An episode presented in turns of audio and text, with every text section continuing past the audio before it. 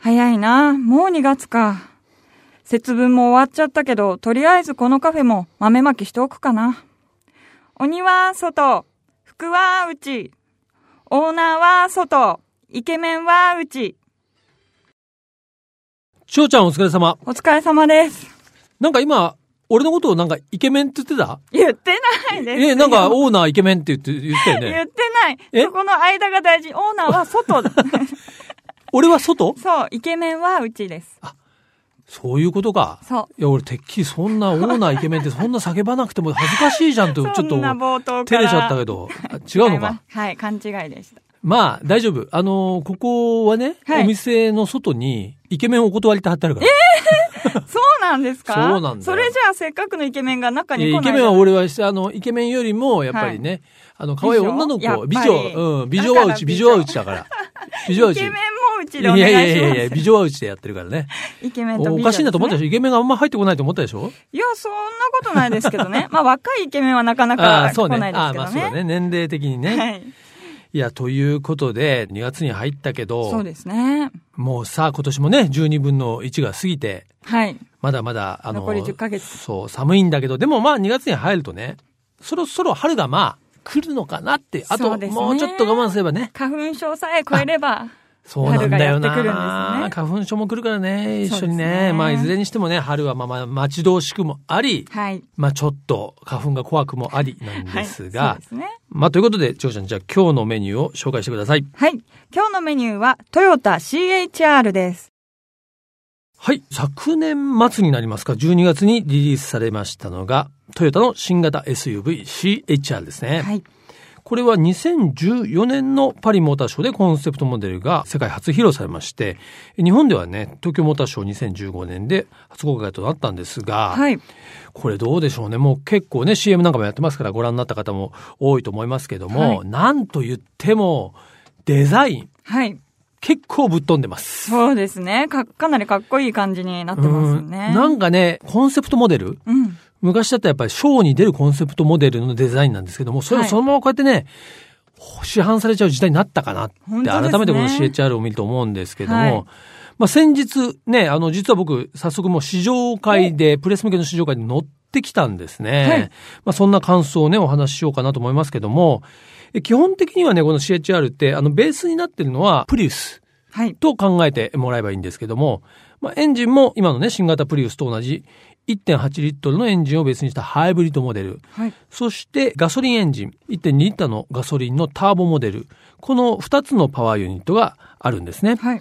えっと、僕はね、両方乗りましたけども、もちろんね、まあ、そのプリウスと同じハイブリッドの方は、まあ、もちろん1.8のね、ハイブリッドですし、あの、まあ、静かで、まあ、燃費も良くて、意外にというか、えー良かったのがこの1.2のガソリンターボですね。はいはいこれが、やっぱりね、ちょっと前だと1.2リッターって聞くと、結構小さい。うん、そういうイメージがありますでね。ね、多分この CHR ぐらいのがたいがあったらね、やっぱ1.8ぐらいは積んでないとって感じなんだけど、まあ今のこの1.2ターボですよね。これはもう本当によく走るので、まあそのガソリンモデルもね、非常に良いんじゃないかなと思いました。デザインは、まあその外観もかなり、まあぶっ飛んでるというか、すごいデザインなんですけども、はい内装がかなり凝ってましたね。ええー、どんなところが、まあ内装かなりプリウスと違いますね。まあ一言で言うと、すごく質感がね、高い、おしゃれ。はいはい。うん。で、まあ、ドライバーズカーっていうか、なんていうか、広々っていう感じじゃないんですよ。すごいね、なんていう、窓もね、逆に小さくて、はい。すごい囲まれ感があるし、うん特にリアの窓なんかもうこんな薄いからス、ポーティーな感じまなあ、んですね。うん、スポーティーな感じ。はいもしかしたらお子さんとかだとね、外からもうめあ見えないか見えなないっぐらてい感じはするけれども、まあ非常に割り切っていて、えー内装のクオリティがね、高いですね。内装も本当にコンセプトモデル、まあそのままというかそういう感じで、後ろの席もね、十分広かったですし、はいまあデザインでちょっと、まあ犠牲というかなってるとしたら、荷室はね、ちょっと狭めだったかあーなるな。ほど詰めるものがうんはいそう。えーだけども非常にバランス良くて、僕はね、これはまあ、売れそうだなと。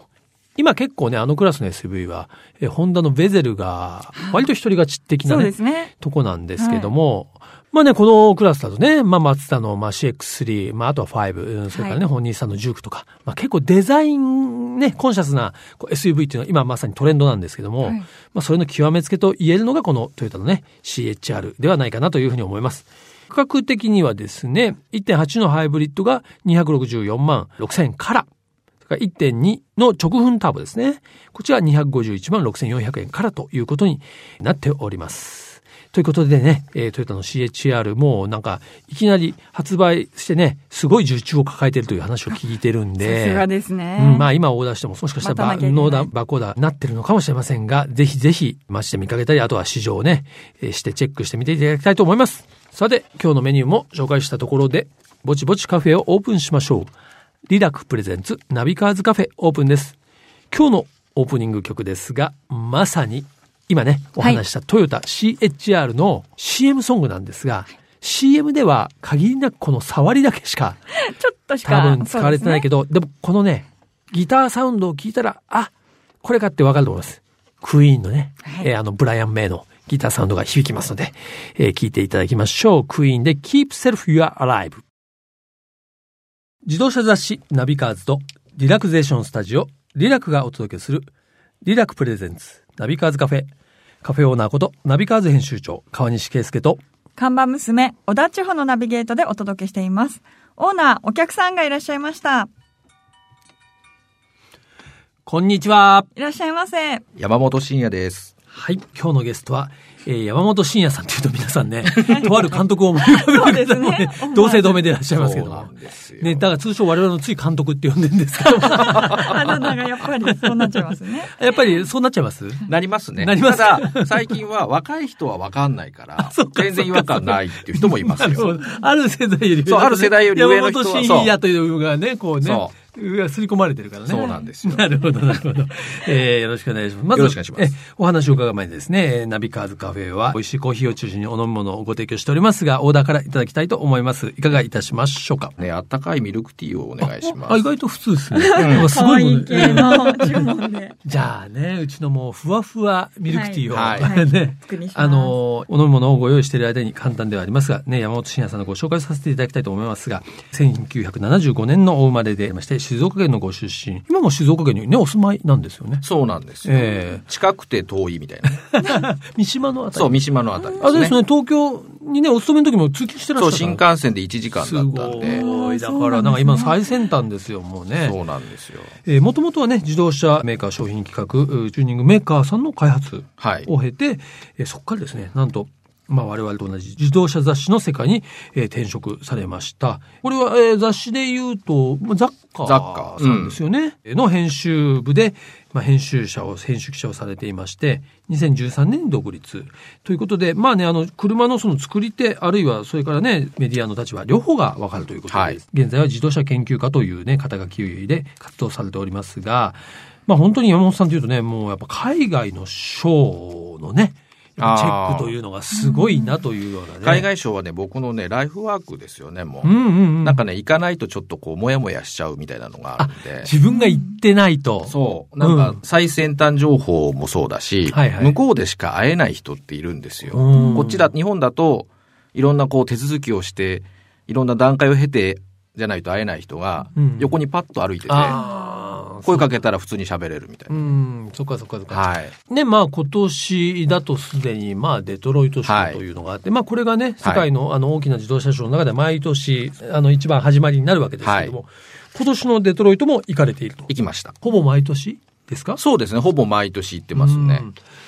まあ、それだけね、行かれてると、やっぱり自動車業が流れというかね、はい、いろんなトレンドとかですね、そういうものもわかると思うんですけども、はい、ちなみに今年のデトロイトはどうだったんですか今年のデトロイトはですね、今話題のトランプ問題。トランプ大統領問題。結構いろんなメーカー意識してましたよね。あ、そうなんだ。うん、例えば、どういうこと例えばトヨタなんてツイッターで名指しで批判されてましたよね。うん、なるほど。そこをね、でもね、トヨタ秋夫社長は、別に反論するわけもなく、うんうんうん、自分たちがいかにアメリカに貢献してるのか、うんうん、モータースポーツも含めて、うんうん、文化としても貢献してるんだよみたいな切り返しをしてるスピーチがねすごい良かったんですよ。豊田昭夫社長のスピーチ、うん、デトロイトでのスピーチですね、うん、結構アメリカの人も拍手喝采だったし、うん、僕らもびっくりしたし、あんなスピーチ初めて聞いたかもしれないですねトップの。あ、そうなんですか、うん。なるほど。そういうね、ニュアンスみたいなものはさすがに現地に行かないと、ね、そうですね。確かにね、ね、でもトヨタから秋夫社長のスピーチ全文っていうリリースが出たの多分初めてかもしれないですね、それで。おーまあ、それだけ良かったってことなんだ。はいうんどうでしょう、まあ、それ以外にね、デトロイトで、まあ、具体的に、まあ、注目のね、まあ、モデルが出たとか、こんなメーカーが元気が良かったとか、そういうのっていうのはありますかでもね、今年はね、本当ね、トヨタレクサスですよ。あ、そうなんだ本当にそうだった。うーん。本当はアメリカの GM、はい。フォード、はい FCA が、うん本当は一番目立ってなきゃいけないんだけど、まあ一番目立そうですよねってたのはトヨタレクサス。なるほど。はい。なんで、つってもね、レクサスって別に昨日今日始まったブランドじゃないじゃないですか。はいここに来てレクサスっていうのは何でなんですかレクサス今回 LS っていうまあフラッグシップを出したんですけどね。まあ、久しぶりのはい。古いモデル11。年ぶり。うん、はいはい。で、まあ、レクササスって日本で、まあ、初代だったらセルシオでしたようね。んそうですねセルシオって結構日本の高級車のス。まあ、概念を変えた車っっていううところの最新モデルが出るっていうところでん。う、ん。かなり期待度高かったみたいですね。アメリカの人にとっても。そうなんですね。はい。 LS っていうのはもう、ね、ず11年ぶり。はい今、最近はじゃあもうかなり存在感はもう失ってたわけですかなんかね、アメリカでも全然売れてなかったみたいで、うん本当にこのままなくなっちゃうんじゃないのみたいな噂まで出ましたかなんならね。んでそんなにね、なんで放っておいたのと、なんでここで新しいのが出てきたのかっていうのは気になりただますよね。 11年かけて、やっぱり新しいものを出すときに、まあ当然ライバルがメルセデスであったり、はい BMW だったり、うんアウディだったりっていうところと戦うために、はい。同じことをしてたらダメだよねっていうところで、うんもうすべて刷新するっていうところで、ちょあー時間がっと時間をくださいっていうのがあったのかもしれないでですね。はすい。内容的にすごいなっていうか、新しいなっていうところがあったんですかまあ、あの手の大きい車って、大きな排気量のエンジン積むっていうのが一般なんですけそうでど、すね。うん。今回の LS は3.5リッターのツインターボ。おお、そうか。まあ、排気量的になんか、例えば5リッターとか、そういう世界じゃないですね。うんちょっとエンジンを小さくして効率上げようっていう。うんうんうんで、おそらくこの後のジュネーブショーにハイブリッドが出る。ああ、やっぱりでしょうそうねなのか。うんで、さらに噂だと、レクサス初の燃料電池車は LS じゃないかって言われてますから、あーその辺までそうす次か世代のパートレーン全てをこうあ、 LS がカバーする。なるほど。うん。まあ、ある意味、これからのやっぱり10年を見据えているはいフルチェンジっていうことになるわけそうでじゃあまあ、本当世界の高級車の、まあ、先端を走るようなモデルとなって帰ってきたってことまあ、なんですね初代、初代 LS のこう、驚きをもう一度みたいうな。んなるほどね。でも日本だと、はいもうちょっとセダンっていうの時代がね、はい。ちょっとなんか非常にトレンドから外れてる感じが。そうですね。今しちゃう SUV ブームですかでらすよね。アメリカはまた違うんですかね。いや、アメリカもね、実は SUV ブームなんですうよ。ん。で、セダンってやっぱり減少方向なんですけど、はい。ただ SUV がここまで飽和しちゃうと、うん逆にセダンに個性が求められるみたいな。ああまあ何事もね、そうその揺り戻しというかね、うんこう増えてくるとね、違うのがいいなってそ、いうう。ちょっとあの、天の弱みたいな人がたくさん増えてくると、うんうんうん。そうか意外にセダン復権ってあるかもしれないですよね。なるほど。一方、デトロイト、じゃあ、そのスポーツカー的な、はいそういうパフォーマンスカー的なものはあんまりなかったんですか今回ね、スポーツカーってね、ないんですよ。ん割とね、デトロイト賞って、あの、今までだと NSX が出たりとか、ああ、そうですね。レクサスの LC が出たりとか、うん意外にこう、ハイパフォーマンス系多かったんですけど、はい。今年はね、なぜかね、おとなしかったですね。うーん特に。ね、そのアメリカのデトロイト3が、はい。ほとんどそのニューモデルを出さなかったっていうのがね、うんなんなんでし結ょう構ねね、そこがニュースだったのかなっていう気がしますうね。ん。まあやっぱりね、各国、そのはい自国開催のね、モーターショーっていうのはやっぱり大事じゃないですか。はい日本だったらね、東京モーターショー。やっぱそこでね、ワールドプレミアというかね、そうですね。世界初披露っていうのを出してくるもんですよね。はい。普通、な例えば日本だったら日本メーカー。うん。パリモーターショーだったらもうフランスフランスメで。ーカー。うん。で、フランクフルトショーだったらもう完全にジャーマン3みたいな。そうですよね。はいうん。ただちょっとアメリカはそういう意味であまり影が薄かった。ただね、他のモーターショーにシフトしてるっていうのはあるみたいですね。アメリカのモーターショーってデトロイトだけじゃなくて、シカゴでやって、ニなるュほどーヨークでやっなるてほど、で、ロサンゼルスもやるので、ちょっと分散してるところはあるみたいですね。なるほどね。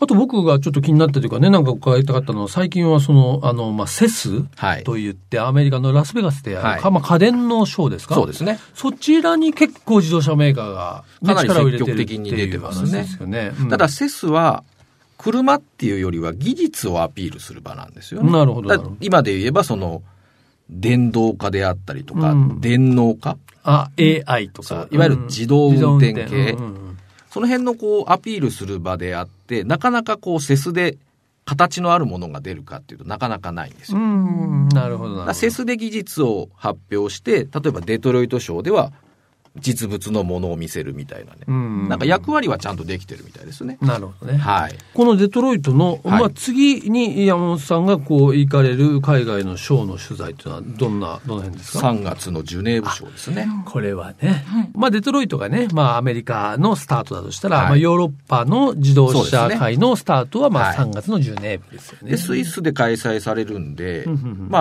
あ、割と衛星中立国っていうイメージがあって、うんなるほど。ニュートラル。ジュネーブ、そう、かなりニュートラルなんですよ。うんうんブースがちゃんとこう均等に分けられて、はい大きいも小さいも関係なくみたいあ、なるほどね。な。はい。うんただ物価が高い。あ、スイスは。もうすごい高 い。大変、あの、取材に行くのが大変。もう、マック1000円みたいなね。えー朝マックそう1000円みたいな、そんなイメージで本すよ当。に、うわーそれちょっと、じゃあホテルも高い。ホテルはね、もう近場なんて絶対無理ですね。あ、そうですか。あったと思って調べると大体1泊10万とか。まあお金持ちね、多いって言いますからね、そスう、イだスからはね本。当に庶民はね、大変かもしれ ないです。なるほど。ね、まあそんな本当にですね、世界を股にかけてね、活躍されている山本さんなんですけども、ね、ぜひちょっと、もう本日ね、聞ききれなかったお話もありますし、はいね、まあ山本さんご自身の話ももう少しね、伺いたいので、ぜひ来週も、えーぜひ遊ぜびにひ来てね、いただきたいと思いますが、来週は違うもの飲んだ方がいいで すね。そうですね。今日のふわふわミルクティーはね、えーはいなんですけども、来週は違うお飲み物ですね、飲んでいただきたいと思いますが、はい。えーこちらね、ナビカーズカフェではお越しいただいたお客様に、えードライブソングのリクエストを受けたまっているんですが、はいまあ、ここでね、山本慎也さんのおすすめ、えーあるいは聞きたいドライブソングを一曲いはたいだきたいと思うんですが、いかがいたしましょうか。えっ、とね、僕はね、博士太郎さんがすごい好きで。ああ、そうですか。はい、うんあの、一番、まあ、一番新しいアルバム、Joy of Life の中の、うん Joy of Life という曲です、ね。テーマ、タイトルに載ってるんですね。はいなるほど。あ、結構、じゃあそういうインストゥルメンタルというか、そういうのそがおうで好すきなねんですね。一応僕ね、ピアノとか昔やってたから、やっぱりね、あああいうのに憧れるところはあるんですピよアノ。とかやってそうだもんだって。 育ちが良さそうだもんいやいやいやいやいやいやねわかりました。はいね。リラックプレゼンツナビカーズカフェ、本日のお客様、自動車研究家の山本慎也さんでした。えー、博士太郎さんのジョイオブライフを聞きながらお別れしたいと思います。ありがとうございました。また来週よろしくお願いします。はい、ありがとうございました。ここからはアクティブライフナビと題しまして、スポーツ、健康をテーマに、アクティブに生活していくための情報、カテゴリーにとらわれず、多角的な角度から発信していきます。はい2月となりました、今月のテーマなんですが、ズバリ、山梨はいです。地元のまさに。そう、この FM 富士のね、はい。まあ、地元なんですが、まあ、今月はね、このアクティブライフナビ、そうだ、山梨へ行こうと題して、山梨県内のイベント情報をお伝えしていきます。そうだ、山梨に行こう。はい。ああ、日本のどこかにですね。 懐かしいありましたねまあ、それだとちょっと京都の方に行っちゃうんでね。 そうです今ね行き日今回は過ぎちゃいまね、す山梨に行きたいと思いますがね。今週は山中湖、富士山に雪祭りですね。はいこれはですね、富士山に一番近い湖、まあ、山中湖ということで、2017山中湖富士山雪祭り。これは毎年恒例の開催となっております。もうね、すでに始まってますね。1月28日から始まって、2月19日まで山中湖交流プラザキララ原っぱにて入場は無料ですね。はい。富士山型滑り台やスノーラフティング、冷えた体を温める飲食ブースも用意されております。期間中にはアイスキャンドルフェスティバルやスポーツ合戦もありますということなんですが、スノーラフティングって気になるよね、これね。どういうやつなんですかね。これさ、前、ちょうちゃんと長野の方でやったのに近いよ。なんスていうかノーモビルみたいなもので、ああの、引っ張ってもらうんだけどあ。、はい。前さ、僕らがやったのはあのバナナボートだそっうたでよすね。ね。バ ナナボーじゃなくて、これはラフティングだから、ト滑ボりート落ち。ることはないですね。もうないね。まあ、ボート状になってるから、はい。まあ、ここにね、何人か、これは1名1回、500円で4名まで乗れるということですね。はいね、1月28日すでに始まっておりますが、え2月19日まで、富士山に一番近い湖、山中湖で行われます。山中湖富士山雪まつり。ぜひぜひお出かけになってみてはいかがでしょうか。アクティブライフナビのコーナーでした。さて、この冬、数ヶ月にわたってお送りしています。まあこれね、毎年恒例になりつつありますけども、はいナビカーズドライブインフォメーション。我々ナビカーズカフェ、えね、この番組ナビカーズカフェとあー非常に仲良くしていただいております。長野県の長尾町。ね。まあ今回ね、まあちょっとまあ離れるというかですね、そんなお話なんですが、実は Facebook でね、まあこれ僕が主催になってるんですけども、ナビカーズ大人のスキー部というのをやっておりまして、まあとにかく私 Facebook でいろいろ部活をやってるんですけれどスも、キー部もあったんですね。あるんですよ。前からですかうん、いまいちね、ちょっっとそんなに今まで活動活発に、はい初めて聞きましたあの密かにやってたんですけど、あの、やってましてですね、これまあ今年は実はね、ちょっとあの、個人的にもスキーブームが、マイブームが来てるということで、はい1月にも一度ですね、こう、急遽 Facebook で呼びかけて、まああの、スキーに一緒に行きませんかみたいなことをやっていたんですが、はいまあ今はまだその100人もいないんですけど、今ね、どんどん人が増えてるんですが、まあここでいろんなスキー情報とかね、まあで、ナビカーズが主催する、あの、大人のスキー部なんで、はい。まあこう、スキーにね、行くのにいい車とか、うんまあスタッドレスタイヤとか、まあそういう車絡みのね、えー情報もお届けしたいというふうに思ってますので、まだね、こ2月でしょ ?2 月、3月、春スキーまであるんで。まだまだありますね。そうそう。期間ぜはひ。ね、あの、この大人の、ナビカーズ大人のスキー部で、もう一回ぐらいはね、ちょっとみんなでスキーに出かけたいなというふうに思ってるので、はい。ぜひぜひね、これチェックして、えーよかったらこの放送を聞いてる方もね、参加していただきたい。Facebook をね、やっているという方はぜひ。まあ、ナビカーズ、アルファベットでナビカーズ、大人のスキー部と入れていただければ検索できると思いますので、で、ここから、まあ、どなたでも、あの、入っていただけます。まあ、車の免許を、例えば持っていなくても、はい。 私をスキーに連れて行って、精神で、いいですね。連れてってもらうという。はい。もう本当に、あの、若い女の子大歓迎でありますか らね。個人的 な。個人個人的な発言をしてしまいました。はい。ということで、ナビカーズ、大人のスキー部、ぜひぜひよろしくお願いいたします。リラックプレゼンツ、ナビカーズカフェ、オーナーの川西圭介と、看板娘、小田千穂がお送りしてきました。はい。ということでね、今日は自動車研究家の山本慎也さんをお迎えしたわけですけども、はいね、やっぱり、海外をね、こう、まあ一人で飛び回って本当にすごいと思うし、でもね、やっぱりそうやって自分の価値を高めていくっていうのは、ね、ある意味僕ら雑誌の編集部っていうのはまあチームプレイですけど、はい。個人でやってる人は本当すごいと思いもますっとね。大変ですよね。まあ、長ちゃんもね、個人でいろいろね、そうですね。やってますけどもね、はいまあそういう意味では来週もね、興味深いお話が伺えるのかなというふうに思って楽しみにしております。はい。はい。そしてこちらナビカーズカフェでは皆様からのメールもお待ちしています。カフェのアドレスはナビカーズアットマーク FMFUJI.jp navicars アットマーク FMFUJI.jp までお待ちしております。毎週日曜日午後4時からオープンする車好きが集まるカフェ、ナビカーズカフェ。また来週です。お車を運転中の皆さん、安全運転でお願いします。リラクプレゼンツ、ナビカーズカフェ、オーナーの川西圭介と、看板娘、小田千穂でした。それでは皆さん、楽しいドライブを。来週もご来店お待ちしております。 Have a good coffee and drive!